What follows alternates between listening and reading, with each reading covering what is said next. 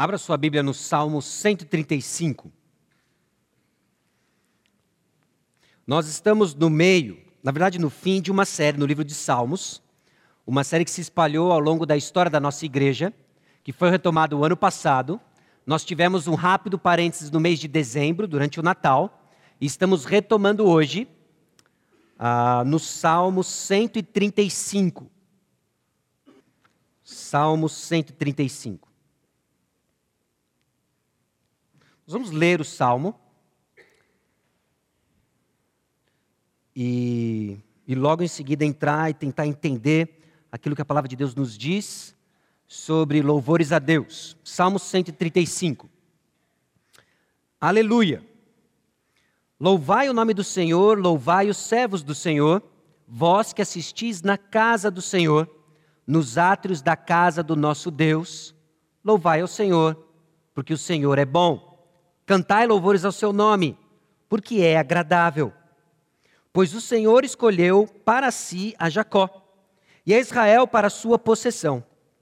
Com efeito, eu sei que o Senhor é grande e que o nosso Deus está acima de todos os deuses.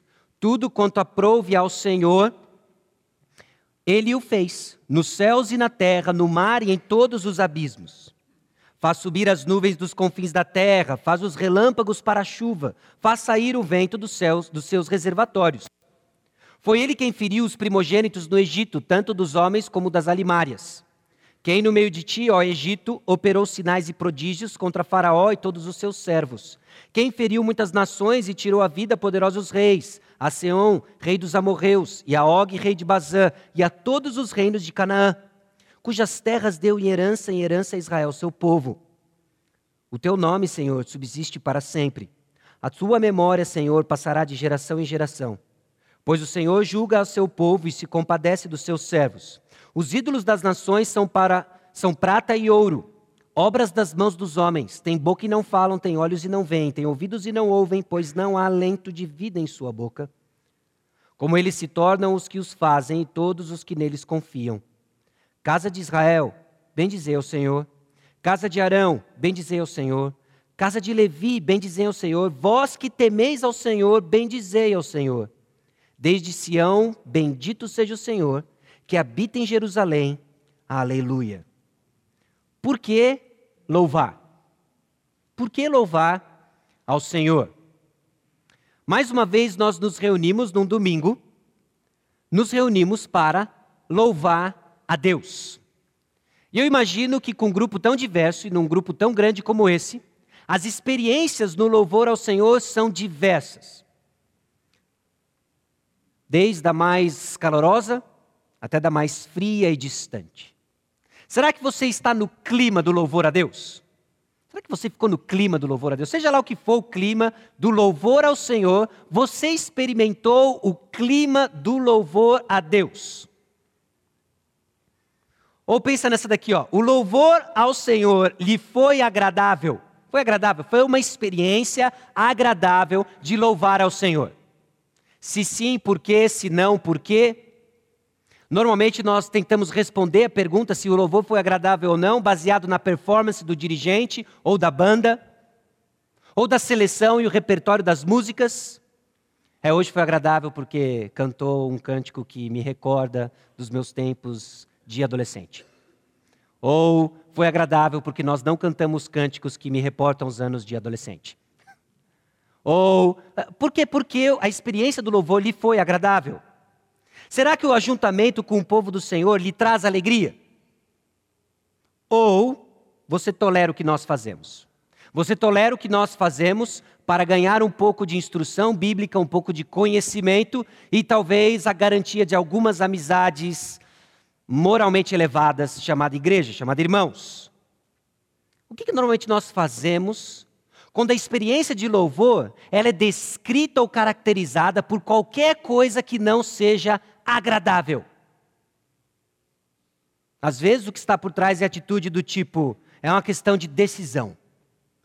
Então eu não tenho um sentimento, eu não tenho prazer ao louvar ao Senhor, mas trata-se de uma questão de decisão. E nós usamos algo que é correto, nós usamos uma verdade, em detrimento a toda a verdade da palavra de Deus. Porque se você está nisso há muito tempo, é uma questão de decisão, não é à toa que o louvor se torna uma experiência cada vez mais fria, mais distante, fazendo com que a sua experiência com o Senhor se torne cada vez mais apática, indiferente, se não cínica. E aí entra o segundo momento da nossa experiência do louvor, que é nos, nos adaptamos, passamos a acreditar que a vida do cristão é assim mesmo. Nós enchemos a cabeça de informações, o desfrutar do Senhor não é muito importante, porque é uma questão de decisão, e fazemos do primeiro passo ao arrependimento a vida toda do arrependido. Não tenha dúvidas de que quando você não sente o louvor ao Senhor agradável, é uma questão sim de decisão, é movido sim pela fé. Nós recebemos a instrução e tomamos uma decisão de fé no Senhor, de que Ele é melhor, de que Ele é bom e nós vamos louvá-lo. Mas o cristão não fica ali. A experiência de louvor ao Senhor, de acordo com a informação bíblica, ela é agradável de que a nossa fé ela é uma informação que nós recebemos e começa a nos transformar por completo.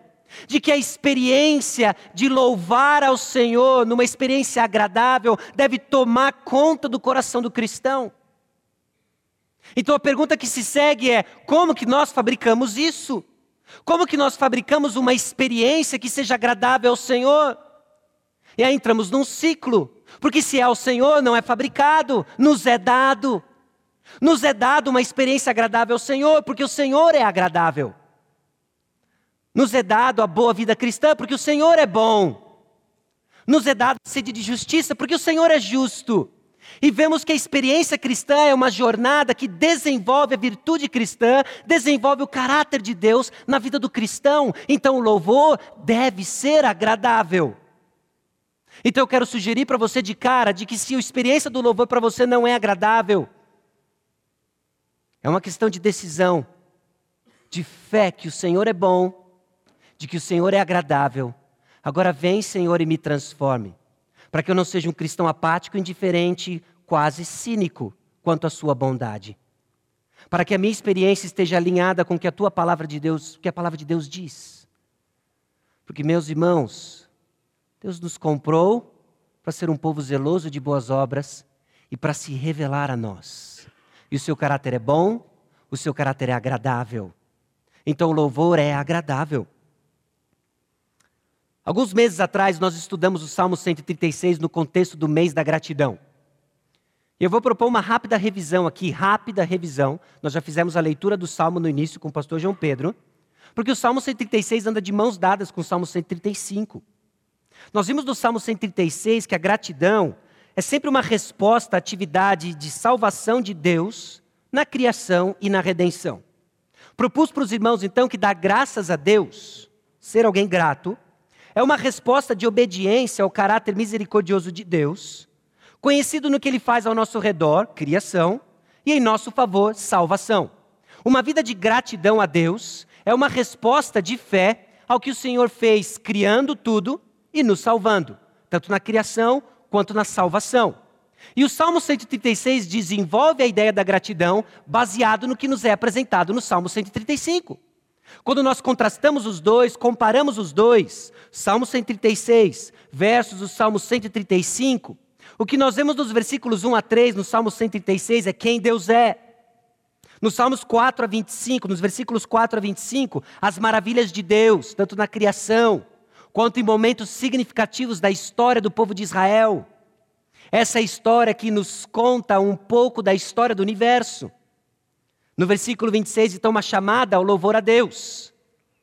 E no Salmo 135, o paralelo é impressionante. Nos versículos 1 a 3, um convite para louvar ao Senhor, baseado em quem Ele é. Ele é bom, Ele é agradável. Nos versículos 3 a 18, razões para louvar ao Senhor que eu não vou dar agora para não estragar a mensagem, mas nós vamos ver as razões para louvar o Senhor.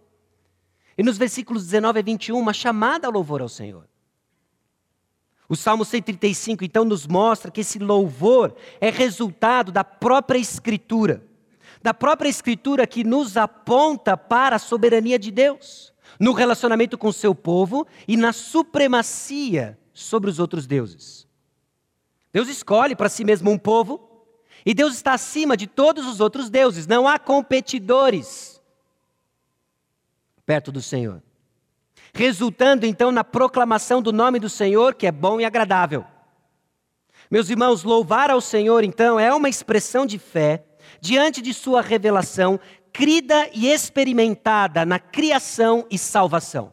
E é óbvio que nós vamos definir essa experiência não como um mero sentimentalismo, mas uma emoção informada pela nossa fé, que arde no coração daqueles que são do povo de Deus. O Salmo 135, então, na sequência do Salmo 134, responde ao chamado de louvar ao Senhor. No último salmo que nós estudamos no mês de novembro, nós vimos o chamado, o clamor do salmista para que louvemos ao Senhor. É o fim do salmo das peregrinações. Eles chegam na casa de Deus. E agora, bendizemos ao Senhor, louvemos ao Senhor. É um chamado para louvar ao Senhor. O salmo 135 é a resposta a esse chamamento. O salmista, então, ele usa alusões em todas as partes da palavra de Deus de então, o Antigo Testamento. Ele faz alusões à lei, aquilo que Moisés escreveu nos cinco primeiros livros da Bíblia. Ele faz uma alusão aos escritos dos profetas. Ele faz uma alusão a outros salmos a toda a Escritura. É como se o salmista estivesse pensando a Escritura e montando o seu louvor ao Senhor, já nos dando pistas do que é um louvor genuíno ao Senhor. Um louvor genuíno ao Senhor é essa emoção que arde pela verdade revelada da Escritura, de que não existe emoção que não seja informada pela palavra de Deus. E a palavra de Deus nos informa e nos conduz a uma vida de louvor que é agradável. É agradável porque o nosso Deus é bom e agradável. Louvor ao Senhor é informado por verdades da Escritura, por isso ele não pode ser fabricado, mas nos é revelado. Então o salmista começa a nos informar, nos instruir, porque parte do que nós vimos do propósito dos salmos é de nos instruir nos caminhos do Senhor. Os salmos nos instrui, nos instrui a louvar ao Senhor, com emoções direcionadas a Ele longe de um cinismo, longe da apatia, longe da indiferença, dando o segundo passo. Uma decisão informada pela fé, pela revelação do Senhor, e que agora é direcionada à glória de Deus. Então, por que louvar?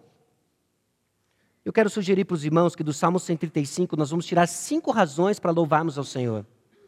Cinco razões pelas quais nós louvamos ao Senhor, pela qual nossa experiência comunitária como Igreja Batista Maranata de louvar ao Senhor é fundamental e está alicerçada na revelação do caráter de Deus dado a nós na Sua palavra. Cinco razões pelas quais nós louvamos ao Senhor. No Salmo 135, versículos 1 a 3, nós vemos que nós louvamos ao Senhor porque Ele é bom. O Senhor é bom. Essa talvez seja a razão mais clichê, mais batida ao longo das Escrituras. Por que nós louvamos ao Senhor? Porque o Senhor é bom. Nem sempre nós entendemos a profundidade dessa declaração, mas a realidade é: o Senhor é bom, e a resposta adequada, a resposta adequada por fé é de louvor ao Senhor. Por que nós louvamos ao Senhor? Porque Ele é bom. O Senhor é bom. Somos chamados a louvar ao Senhor. Aliás, o início do Salmo 135 é típico desse quinto livro dos Salmos. Nós vimos que o livro dos Salmos é dividido em cinco livros. E o último livro, o livro 5, do Salmo 107 a 150, repete constantemente: Aleluia, louvemos ao Senhor, a chamada ao louvor ao Senhor, porque Ele é bom. Nós louvamos ao Senhor porque Deus é bom. A nossa fé nos instrui que o Senhor é bom. Nós cremos e por isso louvamos. O Senhor é bom. Nos reunimos porque o Senhor é bom é a natureza do nosso Deus. Nossas circunstâncias, por vezes, gritam o contrário, mas o Senhor é bom. O Senhor é bom. Aliás, muito do que nós cantamos hoje, da satisfação que nós temos em Cristo, tem a ver porque Cristo é bom. Muitas vezes nossas circunstâncias gritam ao contrário, mas Deus é bom e nós louvamos ao Senhor. Quem? Quem louva ao Senhor? Bom, os servos do Senhor. Os servos do Senhor louvam a Deus. Diz o versículo 1: Louvai os servos do Senhor. Quem são esses servos do Senhor? Bom, por vezes na palavra de Deus, ao longo de todo o Antigo Testamento e às vezes até no Novo Testamento, Servos do Senhor é usado de uma forma técnica. E o que eu quero dizer com uma forma técnica? Como um título de alguém específico. Quem são os servos do Senhor? Por vezes são aqueles que ministram algo específico, uma função especial diante do Senhor. Às vezes os levitas carregavam esse título, servos do Senhor. Às vezes no Novo Testamento um apóstolo carregava esse título. E por vezes essa mesma designação, ela é usada de uma forma generalizada. Servos do Senhor. Eu acredito que ao longo desse Salmo 135, o termo é mesclado entre algo técnico com algo que envolve a todos os que temem ao Senhor. Servos do Senhor. Quem são os servos do Senhor? Abra sua Bíblia comigo em Malaquias, capítulo 3.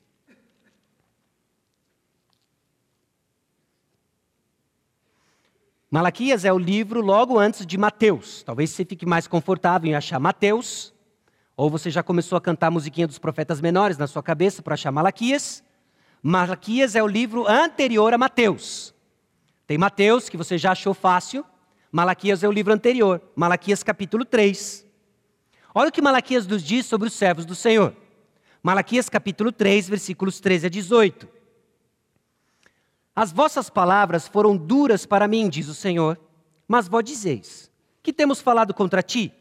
Vós dizeis: Inútil é servir a Deus, que nos aproveitou termos cuidado em guardar os seus preceitos e em andar de luto diante do Senhor dos Exércitos. Ora, pois nós reputamos por felizes os soberbos, também os que cometem impiedade prosperam, sim, eles tentam ao Senhor e escapam. Então os que temiam ao Senhor falavam uns aos outros. O Senhor atentava e ouvia. Havia um memorial escrito diante dele para os que temem ao Senhor e para os que se lembram do seu nome. Eles serão para mim particular tesouro. Naquele dia que preparei, diz o Senhor dos Exércitos, poupá-los-ei como um homem poupa seu filho que o serve. Então vereis outra vez a diferença entre o justo e o perverso, entre o que serve a Deus e o que não serve. Quem é aquele que serve a Deus? O justo. Quem é aquele que não serve a Deus? O perverso. Malaquias parece que expande o termo servos do Senhor. O próprio Salmo 135 faz isso, porque no versículo 9 ele compara Faraó com Deus e os servos do Senhor com os servos de Faraó. Olha o versículo 9. Quem no meio de ti, ó Egito, operou sinais e prodígios contra Faraó e todos os seus servos? Quem foram os servos de Faraó que sofreram os prodígios feitos por Deus? Os egípcios. Ali no início nós vemos os servos de Faraó, aquela casta sacerdotal, nós vemos alguns dos seus sacerdotes sendo afligidos pelas primeiras pragas, mas logo nós vemos o povo todo sendo afligido, o povo todo é afligido na última praga. Faraó e seus servos perecem diante das maravilhas do Senhor. Quem são os servos de Faraó? Estão em paralelo com os servos de Deus. Quem são os servos de Deus? Aqueles que temem a Deus.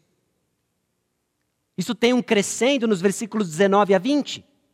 Quando o salmista diz casa de Israel, todo Israel. Casa de Arão, só um grupinho. Casa de Levi, só um grupinho. Vós que temeis ao Senhor, todo Israel.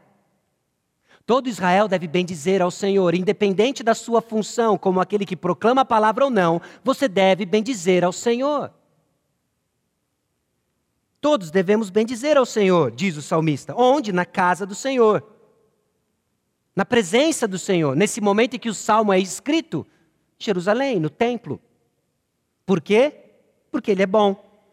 Porque ele é bom. Assim encerra a primeira parte do versículo 3. Louvai ao Senhor porque o Senhor é bom. Primeira razão porque nós louvamos a Deus, porque o Senhor é bom.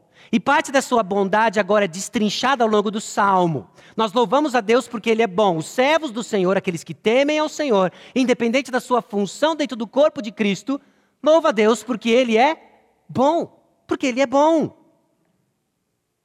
Versículo 3, segunda razão. Louvamos ao Senhor porque é bom. Louvamos ao Senhor porque Ele é bom. E louvamos ao Senhor porque é bom louvar ao Senhor. É bom louvar ao Senhor. Essa, eu confesso para os irmãos que essa foi a razão que mais me chamou a atenção ao longo do salmo. E eu cheguei até questionando, falei, não, eu estou vendo coisas aqui. Eu não estava vendo coisas. Aliás, eu vi outras coisas.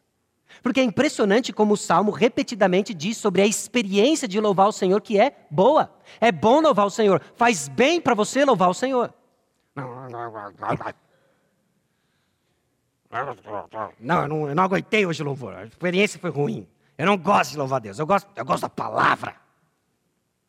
Ranzinza de Jesus. O Senhor é bom.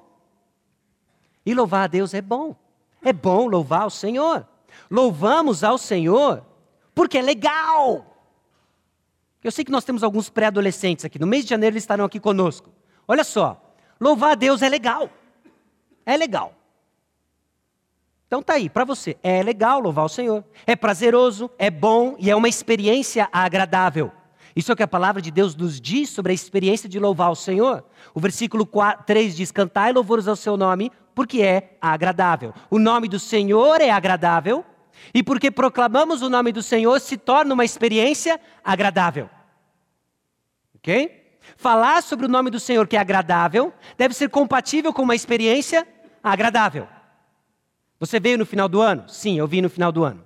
Você tomou sorvete de sobremesa? Sim, eu tomei o sorvete de sobremesa. Foi uma experiência agradável? Foi super agradável.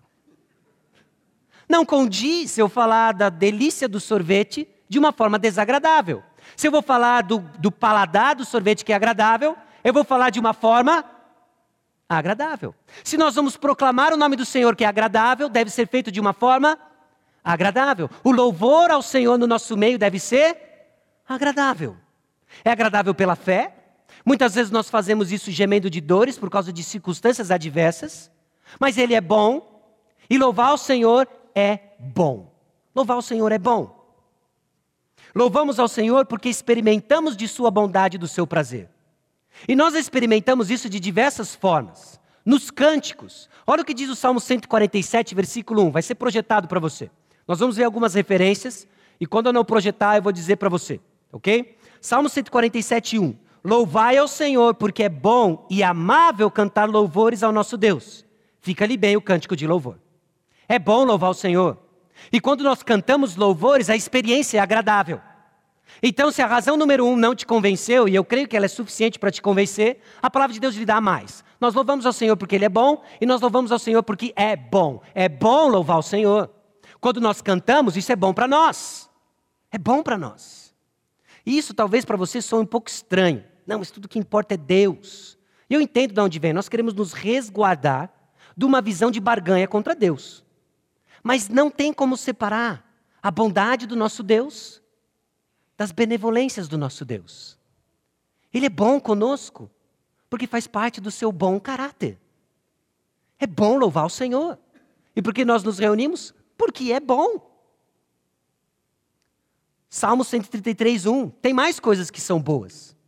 Oh, como é bom e agradável viverem unidos os irmãos. É agradável louvar o Senhor, porque a comunhão com os irmãos que louvam o Senhor é boa. É gostoso estar em comunhão com os irmãos.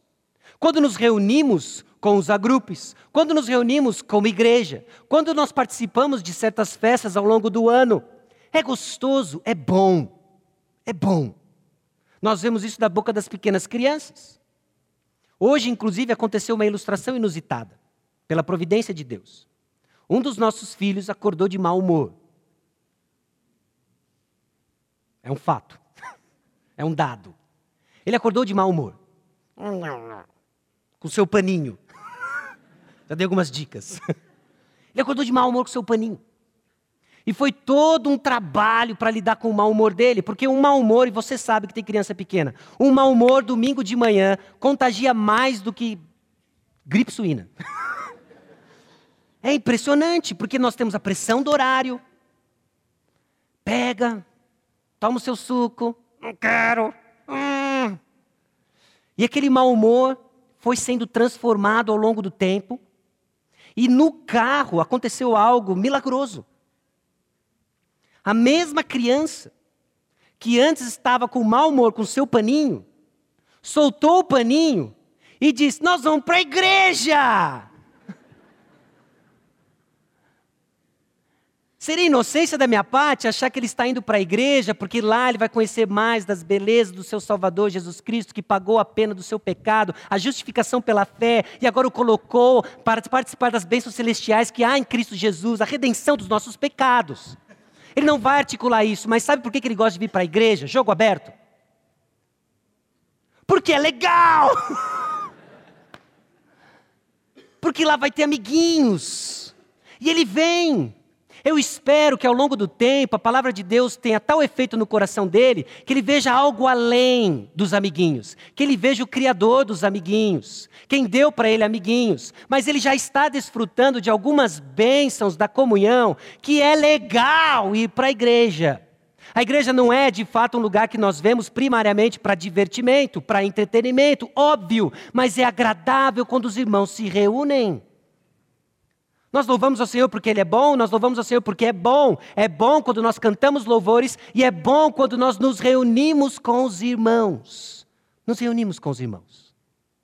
São incontáveis as vezes que no carro vindo para cá, para determinado evento ou festa da igreja ou comunhão, eu falo, Ana, eu estou cansado, nós vamos fazer um bate-volta hoje, vai ser rápido. A hora que eu olhar para você, você já sabe que você tem que pegar as crianças, e vai entrar no carro e vai voltar para casa. Você já fez isso? Confessa, vai. Hoje eu estou cansado e tenho muita coisa para fazer, ou amanhã tem escola dominical, não quero estar tá cansado. Aí eu venho para a igreja.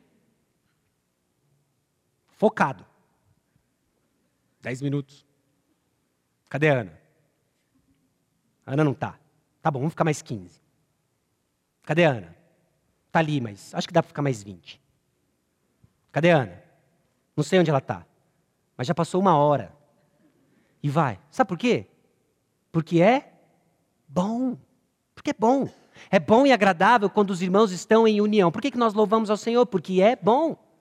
Mas a palavra de Deus nos diz mais sobre o que é bom. É bom louvar o Senhor, é bom viver em comunhão com os irmãos, é bom obedecer ao Senhor. Provérbios 22, 17 e 18. Inclina o ouvido e ouve as palavras dos sábios e aplica o coração ao meu conhecimento, porque é coisa agradável os guardares no teu coração e os aplicares todos aos teus lábios. É agradável a obediência. E talvez esse seja aquele que a gente torce o nariz porque nós vemos o custo da obediência, mas nós não vemos a recompensa da obediência. A vida de alguém que só faz o que quer, desobedece ao Senhor, é triste. É triste. Porque o pecado promete um prazer. E ele dá de fato prazer momentâneo, passageiro, curtíssimo prazo. Mas obedecer ao Senhor é melhor. E para isso você vai precisar tomar uma decisão. É o primeiro passo de crer que a vontade do Senhor é melhor, que ela é agradável. Ela é agradável. É agradável cantar ao Senhor, é agradável estar em comunhão com os irmãos, a obediência é agradável. E talvez parte do seu desânimo e do fato de que a sua vida espiritual está tão seca, é que passos de obediência não são dados há muito tempo, e isso tem tragado toda a vitalidade da sua vida cristã. Porque uma vida de desobediência e persistência vira um hábito. E alguém que está habitualmente em desobediência não sente prazer em estar com o Senhor. E sofre então a comunhão com a igreja, sofre então o seu louvor, sofre então o volume do louvor ao Senhor, porque nós não cantamos. Não é porque ainda não despertamos, é porque tem parasitas sugando a vitalidade do louvor ao Senhor. E um deles é a desobediência. Quando você anda em desobediência de forma persistente, isso suga a sua vitalidade de andar com o Senhor. É agradável obedecer ao Senhor, e para isso é um passo de fé.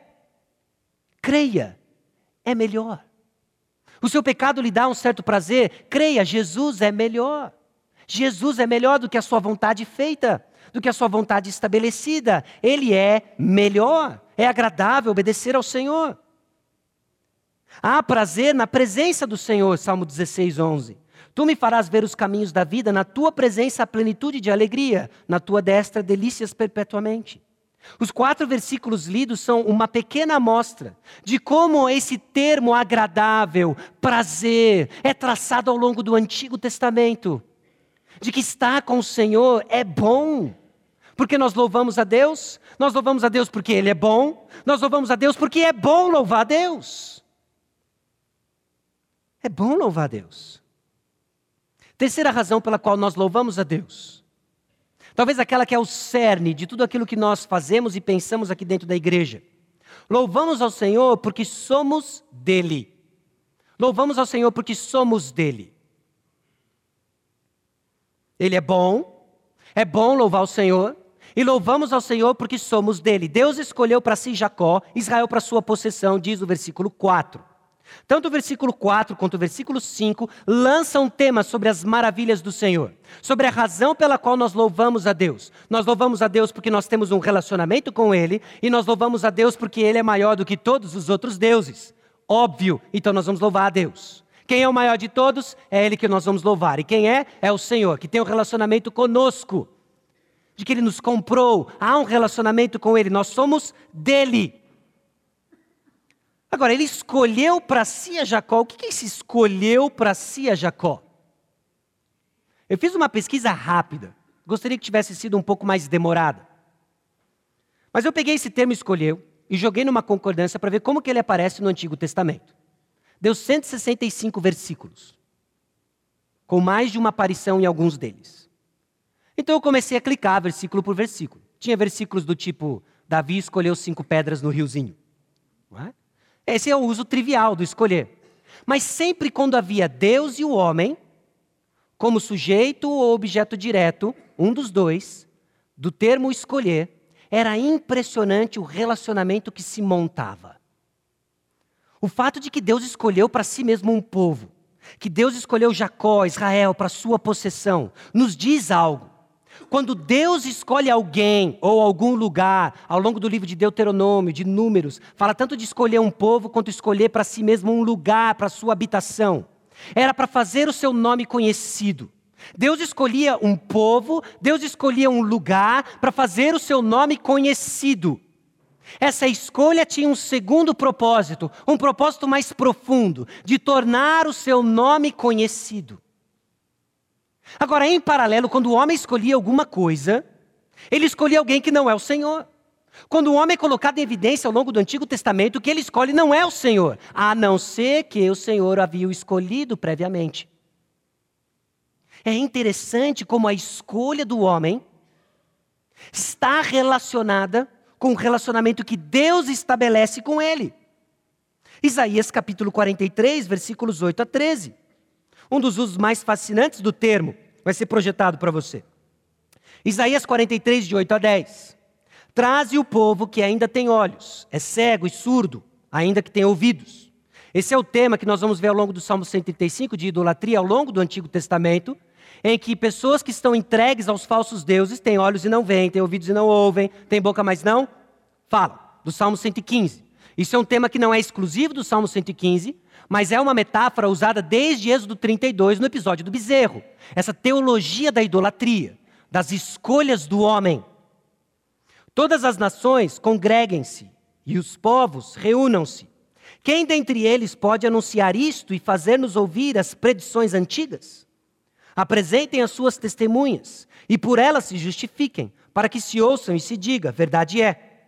Vós sois as minhas testemunhas, diz o Senhor, o meu servo a quem escolhi então o Senhor escolheu o seu servo, as testemunhas, Israel, para quê? Para que o saibais e me creiais e entendais que sou eu mesmo. O que antes de mim Deus nenhum se formou e depois de mim nenhum haverá. Eu, eu sou o Senhor e fora de mim não há Salvador.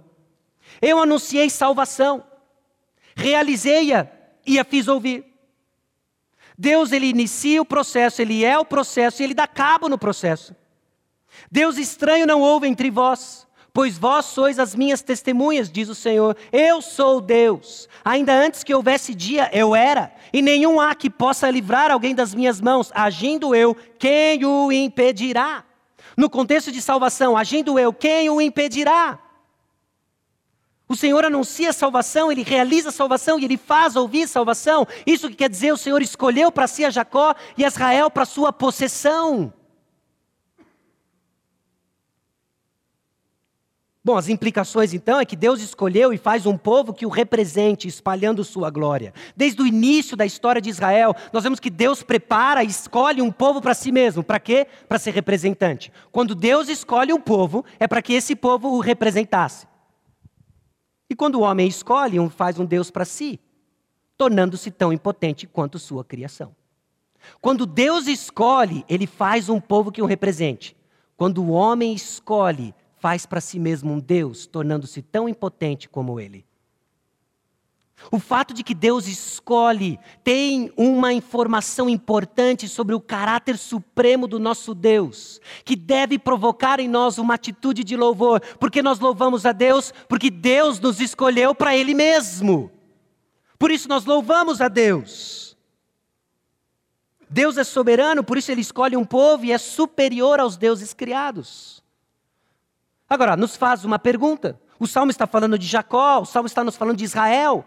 Como que eu sou feitura dele? Como que eu me torno feitura dele? Eu que sou um gentil, alguém que não é judeu. Joseense, de 2015, 2016, agora na passagem, né? 2016. Como que eu me torno dele? Jesus é o eterno.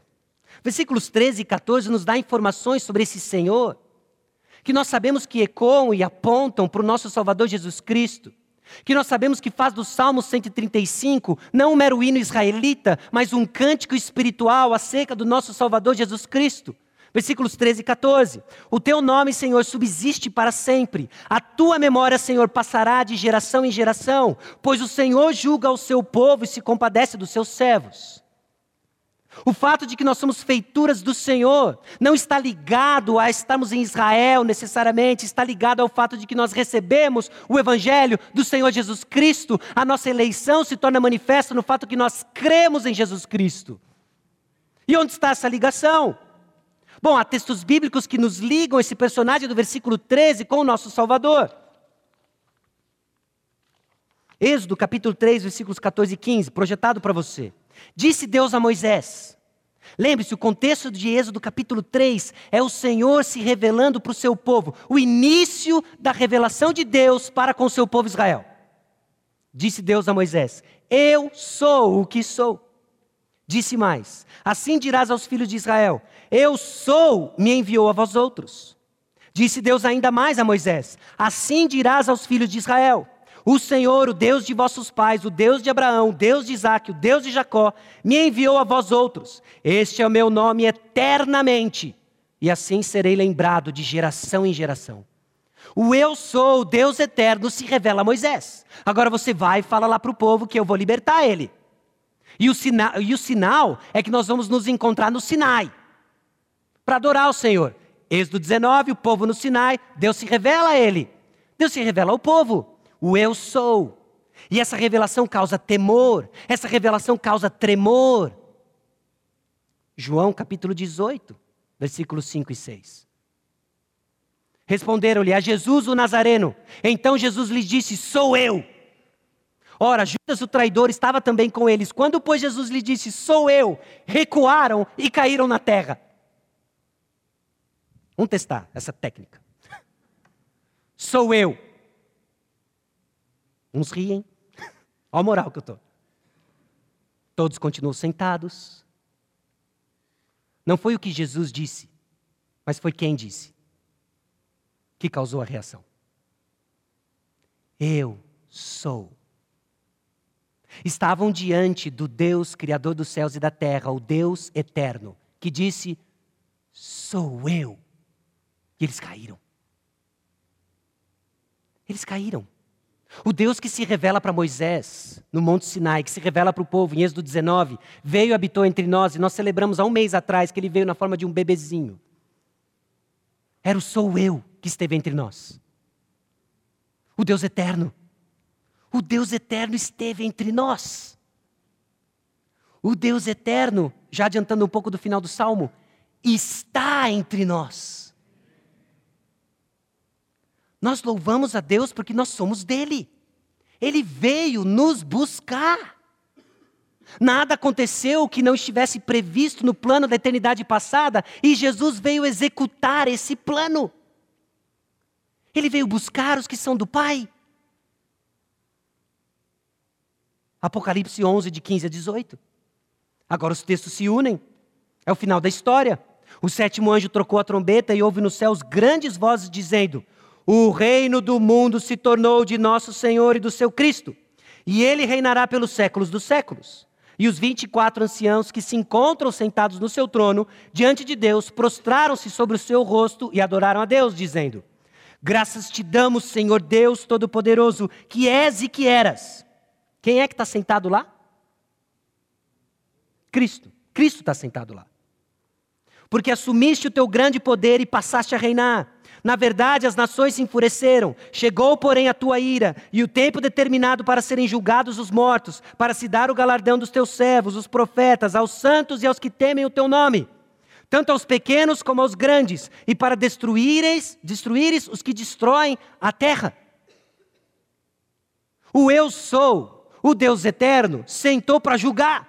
Agora eu vou ler para você o versículo 13 e 14 de novo do Salmo 135. O teu nome, Senhor, subsiste para sempre, eterno. A tua memória, Senhor, passará de geração em geração, pois o Senhor julga o seu povo e se compadece dos seus servos. Nós somos dele, ele inicia o processo, ele garante o processo. Jesus veio para executar o plano e ele garante o plano. Hoje nós estamos nessa peregrinação espiritual, por vezes afligidos, afligidos por incertezas, mas nós louvamos a Deus porque nós somos dele e há uma certeza de que ele começa, ele carrega e ele termina o processo, nós somos dele. Por isso nós louvamos a Deus, porque somos dele. E por que somos dele? Porque ele é gracioso, ele é misericordioso. Enquanto a gente fazia birra e esperneava, ele veio e nos amou. Tem algum valor em nós? O que há de bom em nós veio dele. Glória a Deus.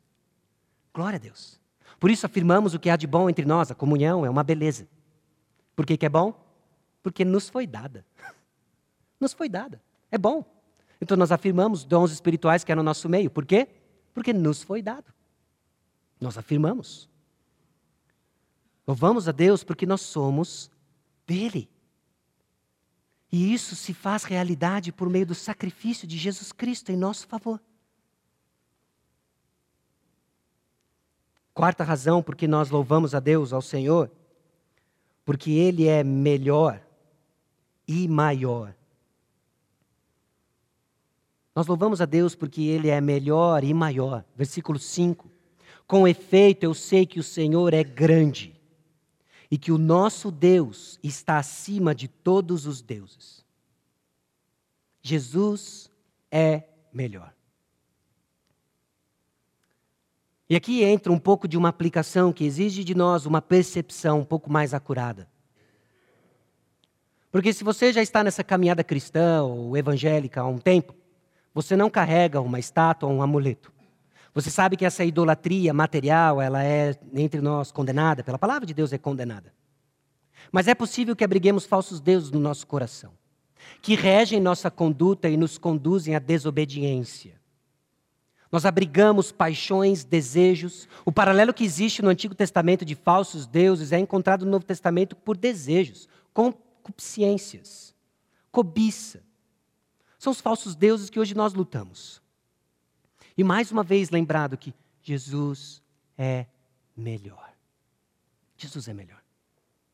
Por vezes nos vemos frustrados, irados, porque nossos desejos não são satisfeitos da forma e do jeito e na hora que nós gostaríamos.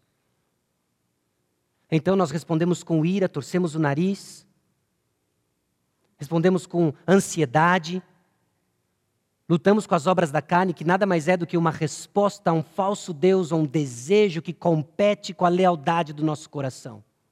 Não é à toa, então, que a experiência de louvor se torna tudo menos agradável. Se torna tudo menos agradável. Porque eu trago outros deuses no meu coração.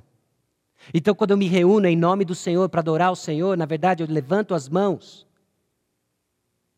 buscando o meu Deus, D minúsculo e não o Deus que é melhor e maior. Essa adoração então genuína a Deus, ela é vista no fruto do Espírito. Ela está compatibilizada com o fruto do Espírito. Mas uma adoração inequívoca, equivocada, desculpa, uma adoração equivocada, ela vai produzir as obras da carne. Você não adora o verdadeiro Deus se você não está aparecendo com Ele. Você não adora o verdadeiro Deus se você não está se parecendo com Ele. E quando eu digo Ele, eu estou dizendo Jesus Cristo. Você não está adorando de forma genuína e louvando ao Senhor se você não está crescendo à semelhança de Cristo Jesus. Mas se você se torna alguém incapaz de transformar o seu próprio caráter, se você é alguém incapaz de dizer não à ira, à ansiedade, você se torna como aquilo que você adora, incapaz de mudança. Nos tornamos como aquilo que nós adoramos. Eu só enxergo o que eu quero, na hora que eu quero. E porque eu não tenho, me torno fraco, incapaz, e não desfruto da vida vitoriosa que o Senhor prometeu que Ele dá. Jesus é melhor. No versículo 5, eu sei que o Senhor é grande, que o nosso Deus está acima de todos os deuses. O salmista diz: Eu sei. Não é um saber meramente intelectual, mas o salmista se apropria disso. Ele canta ao Senhor porque é agradável e ele sabe que Deus é melhor. Você sabe que Jesus é melhor? Você sabe que Jesus é melhor do que os seus sonhos satisfeitos, do que os seus desejos satisfeitos, do que a família que você sempre sonhou e não tem? Você sabe disso, Jesus é melhor. Jesus é melhor é uma realidade que você já abraçou com fé e desfruta disso numa vida transformada, num louvor que sobra agradável ao Senhor. Ele faz tudo como quer, Jesus é melhor, porque Ele é o Criador. Nós temos informações do Novo Testamento que nos ligam ao Salmo 135, justamente na parte do versículo 6 em diante, que fala da criação. As coisas foram criadas mediante Jesus Cristo, Ele é o Criador, Ele é melhor. O Criador é melhor que a criatura. O Criador é melhor que qualquer aspecto da criação. Jesus é melhor. Ele é o sustentador. Hebreus capítulo 1, versículos 1 a 4, fala que ele sustenta o universo com a palavra do seu poder. Jesus sustenta todas as coisas. E o que nós vemos é que a igreja acaba comprando a figura ou a imagem de um Jesus Cristo frágil, quase que, e aqui com temor, efeminado. O nosso Jesus sustenta o universo com a palavra do seu poder, ele é melhor. Ele é melhor. Ele criou todas as coisas, ele sustenta todas as coisas. Nada foge do controle sábio e amoroso do nosso Deus, que opera todas as coisas numa, numa maestria que nós sequer conseguimos compreender na nossa limitada cabeça, mas recebemos por fé. Recebemos por fé. E aí ele nos diz: E vocês são meus. E aí nós dizemos: Louvado seja o Senhor. Não, mas louvado seja o Senhor, nós somos dele. Nós somos dele. Ele nos salvou. Mas os que não foram salvos, ele nos salvou. Às vezes a gente fica numa lógica meio que direitos humanos, eu não sei como é que é a pegada disso, né? Imagina que você chega em casa hoje, acho que eu já contei para os irmãos uma, essa ilustração, mas eu vou contar de novo, pelo, pelo momento em que nós estamos aqui no Salmo 135. E você chega em casa e você tem uma visita, um visitante inesperado, indesejado, não convidado. Entendeu? Você abre a porta, eles estão lá em cinco, encapuzados, apontando para você um artefato de fogo, proibido para o cidadão de bem, né? E distribuindo aí, enfim. E ele está apontando para você. Vocês estão rendidos. Onde estão as joias, Nutella, tudo que tem de valor na sua casa. e nós queremos, nós queremos ter todas essas coisas passe tudo para cá. E você passa isso. Você começa a colocar numa sacola. E você lembrou então que tem vários irmãos da igreja que atendem pelo telefone 190, ok? E você liga. Monteiro, chama a Cipa. Pedrão aparece lá com a farda, né? Todo mundo lá, só meio, meio corpo para fora, chega em casa, numa operação nunca jamais vista na história da Igreja Batista Maranata. Esses ladrões são rendidos, algemados, e você olha então para aqueles e fala: coitado, a algema está apertada. Eles só queriam Nutella, que mal que tem. Qual seria a sua reação? Qual seria a sua reação diante de tamanho livramento? Monteiro. Pedrão, então, se eu for por esse caminho. Obrigado. Obrigado! Eu fui salvo. Você me salvou! Me dá o Nutella agora. Né? Percebe? Mas por vezes, nós tiramos os olhos de tão grande salvação e começamos a nos questionar sobre o plano que nós não entendemos. E que Deus escancara e diz: Olha só, eu, eu salvei você.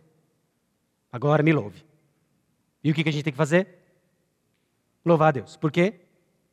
Porque Ele nos salvou. Não, mas eu não vi ainda que foi salvo. Então deixa eu mostrar as mazelas do seu pecado. E o que, a palavra de Deus faz? Mostra as mazelas do nosso pecado. Aí você olha para a palavra de Deus e fala: Esse sou eu, esse sou eu. No! Obrigado, Senhor. É como se o Monteiro agora puxasse a ficha criminal daqueles bandidos. Eles estavam envolvidos nos atentados de Paris, eles estavam envolvidos no 11 de setembro, eles, eles foram eh, os mentores de Osama Bin Laden. Aí você começa a olhar e a salvação só fica mais, eh, aquele livramento só fica mais cabuloso e o Monteiro mais Chuck Norris. Não é? E a palavra de Deus nos faz isso. Ela mostra quão pecador nós somos, para que você enxergue quão salvação você tem. E quão maravilhoso é o nosso Salvador. Para quê? Para louvar Deus. Porque nós somos dele. Mas não vamos ficar, mas a algema está apertada. É, cara, desculpa, mas ele me salvou. Se deu mal, perdeu o Playboy. Ele nos salvou. Ele é melhor, ele é o sustentador, ele é o provedor. Ele é o libertador, ele é o abençoador, no versículo 12, cujas terras deu em herança em herança a Israel, seu povo. Nos versículos 8 em diante, ele começa a mencionar pontos importantes da história de Israel, que têm ligação e ilustram para nós a salvação que nós temos em Cristo Jesus, o êxodo, a entrada da terra prometida. Deus deu tudo para Israel, Deus se revela para o povo, Deus purifica o povo, Deus liberta o povo, Deus carrega o povo, Deus dá as terras para o povo e o povo falha. E o caráter misericórdia e gracioso do nosso Deus é que ele insiste, porque ele faz isso para mostrar a sua glória, e a sua glória é vista na sua misericórdia e na sua graça. Na linguagem de Efésios, para o louvor da sua graça. Para o louvor da sua graça. Jesus é melhor. Nós louvamos a Deus, então, quinta razão, porque nos encontramos com Ele. Nós louvamos a Deus porque Ele é bom. Nós louvamos a Deus porque é bom. Nós louvamos a Deus porque somos dele. Nós louvamos a Deus porque Ele é melhor e maior do que todos os nossos pequenos desejos do coração. E nós louvamos ao Senhor porque nos encontramos com Ele. No Antigo Testamento, quando nós vemos a criação sendo mencionada, libertação, provisão, há um aspecto da centralidade do nosso Deus teocêntrico. No Novo Testamento, o mesmo padrão se repete, mas agora com a revelação de Jesus Cristo. Criação, libertação, provisão, cristocêntrico. Nos dizendo que toda a Escritura nos aponta para o nosso Senhor e Salvador Jesus Cristo. Então, a chamada final, nos versículos 19 a 21, casa de Israel, casa de Arão, casa de Levi, vós que temeis ao Senhor, faz referência à habitação de Deus. O povo de Israel bendizia o Senhor, louvava o Senhor na presença dele quando estava na casa de Deus. Bom, algumas pistas do Novo Testamento para nós. Quando Jesus olhou o templo, ele disse: Você pode destruir em três dias, eu vou reconstruir. Todo mundo riu. É uma piada arquitetônica, só pode ser. Os engenheiros civis deram risada, os arquitetos também. E todo mundo sabia que não podia construir isso em três dias. Mas Jesus não estava falando do templo, ele estava falando de quem? Quem é a habitação de Deus? Jesus Cristo. Bom, e o que isso tem a ver com a gente? Nós somos corpo de Cristo, onde Deus habita. No corpo de Cristo. Nós louvamos a Deus porque nos encontramos com Ele. Onde? Quando a igreja se reúne, o Espírito Santo habita entre nós. Então nós louvamos a Deus. Porque a presença de Deus é abençoadora, é protetora, nos sustenta, nos abençoa com bênçãos celestiais que nós não conseguimos sequer mencioná-las. Então nós louvamos a Deus. Por quê? Porque nós estamos nos encontrando com Ele. Nós estamos nos encontrando com Ele. Mas em algum momento da nossa história nós perdemos informações importantes acerca do relacionamento com Deus. Deixamos com que as nossas experiências sufoquem o fato de que Ele é bom. Deixamos com o fato de que nossas experiências que nos ofuscaram da bondade de Deus ofusca a experiência de louvar a Deus, que é boa. Perdemos a noção de que ser dele é muito bom. E queremos ter coisas, ao invés de ser de Deus, nós queremos ter coisas, os nossos desejos satisfeitos. Deixamos de crer que Jesus é melhor e maior do que tudo aquilo que nós podemos imaginar. E nos reunimos então e tudo que vemos é um ou outro. Nada contra você. Mas se nós nos reunimos aqui simplesmente para um olhar para a cara do outro, eu não sei se a gente dura até 2017. A gente vem aqui porque a gente vê Cristo na cara um do outro. Nós nos encontramos com Ele. E aí nós louvamos a Deus. E é como o salmista termina. Então, casa de Israel. Bem dizer o Senhor, que Ele comprou você, e Ele é maior que os deuses. Casa de Arão, eu separei você para ser esse grupo de função especial para me mostrar para o povo. Louve ao Senhor. Levitas, idem. E vós que temeis ao Senhor, todos, ou seja, todos louvamos ao Senhor. Porque agora, mediados por Cristo Jesus, nós somos lembrados de tão grande salvação e não temos outra alternativa senão olhar para o que a palavra de Deus nos diz e recebê-la com fé e respondê-la de acordo. Grato a Deus, Salmo 136, e louvando a Deus, Salmo 135. Desde Sião, bendito seja o Senhor que habita em Jerusalém. Aleluia. Aleluia. No Salmo 128, versículo 5, o Senhor te abençoe desde Sião, para que vejas a prosperidade de Jerusalém durante os dias de tua vida. Era de Sião, era de Jerusalém que saía a bênção para o povo de Israel. E no Salmo 135, versículo 21, é em Sião que está a bênção de Israel. E quem é aquele que cumpre o que Israel falhou? Jesus Cristo. E é só nele, meus irmãos, que nós desfrutamos das bênçãos celestiais, que nos impelem e produzem em nós o louvor que está aqui descrito, mas não pode ser fabricado, mas é recebido por fé, porque ele se revelou para nós. Ele nos deixou a sua palavra e ele se encarnou. Você quer conhecer a Deus? Eu te apresento Jesus Cristo, nosso Salvador, que olhou as nossas mazelas, sofreu todas elas, que olhou nossa falta de justiça, foi justo em nosso lugar e creditou em nós a justiça, como se nós nunca tivéssemos pecado e como se nós sempre tivéssemos feito certo. Para quê? Para o louvor da Sua graça. Por quê? Insondáveis são seus caminhos, inescrutáveis os seus pensamentos. E a nós cabe simplesmente deixar o queixo cair e adorar. Bendito seja o Senhor, porque Ele é bom. Bendito seja o Senhor, porque é bom. Bendito seja o Senhor, porque nós somos dele. Bendito seja o Senhor, porque Ele é maior e melhor. Bendito seja o Senhor, porque nós nos encontramos com Ele. E assim encerra o Salmo 135. Apocalipse, capítulo 21, versículos 3 e 4. Então ouvi grande voz vinda do trono dizendo: Eis o tabernáculo de Deus com os homens. Deus habitará com eles. Eles serão povos de Deus, e Deus mesmo estará com eles. Ele lhes enxugará dos, dos olhos toda lágrima, e a morte já não existirá. Já não haverá luto, nem pranto, nem dor, porque as primeiras coisas passaram.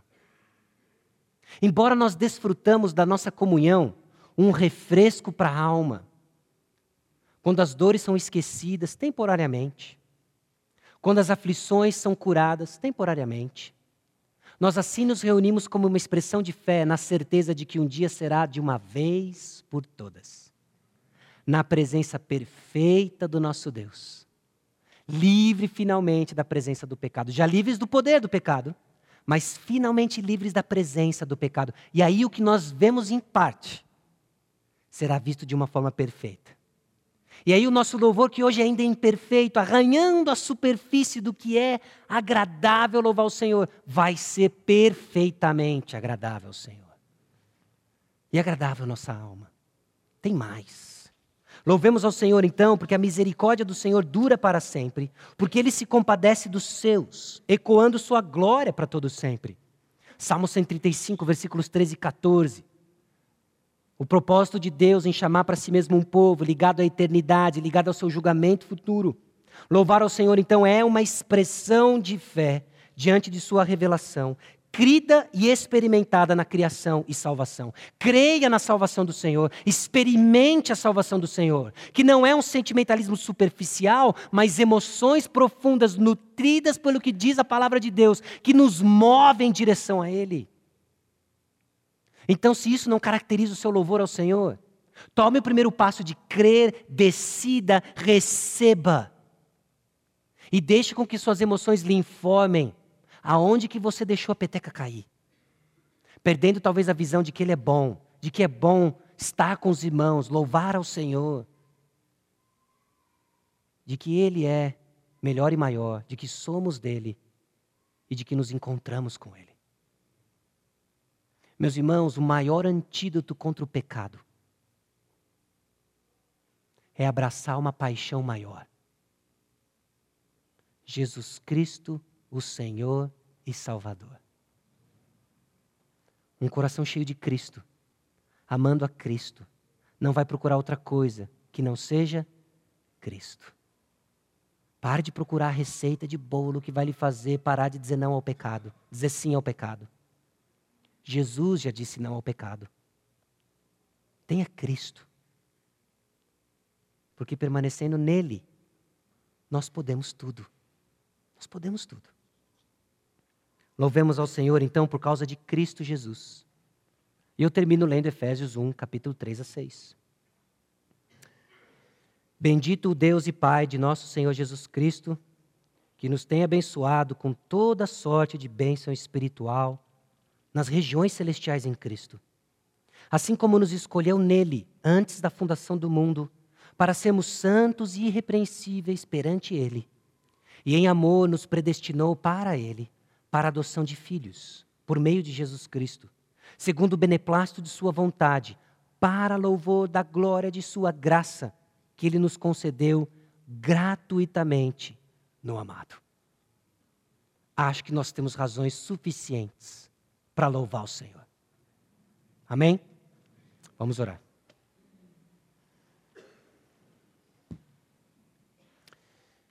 Senhor, nosso Deus e Pai, nós te louvamos porque o Senhor é bom. Nós te louvamos porque é bom louvar o Senhor. E eu clamo a Deus por aqueles cuja experiência de louvar ao Senhor tem se tornado seca, árida. Eu clamo a Deus não simplesmente por experiências exuberantes, mas por experiências exuberantes que refletem, ó Deus, a transformação que a maravilhosa graça do Senhor Jesus Cristo opera no seu povo.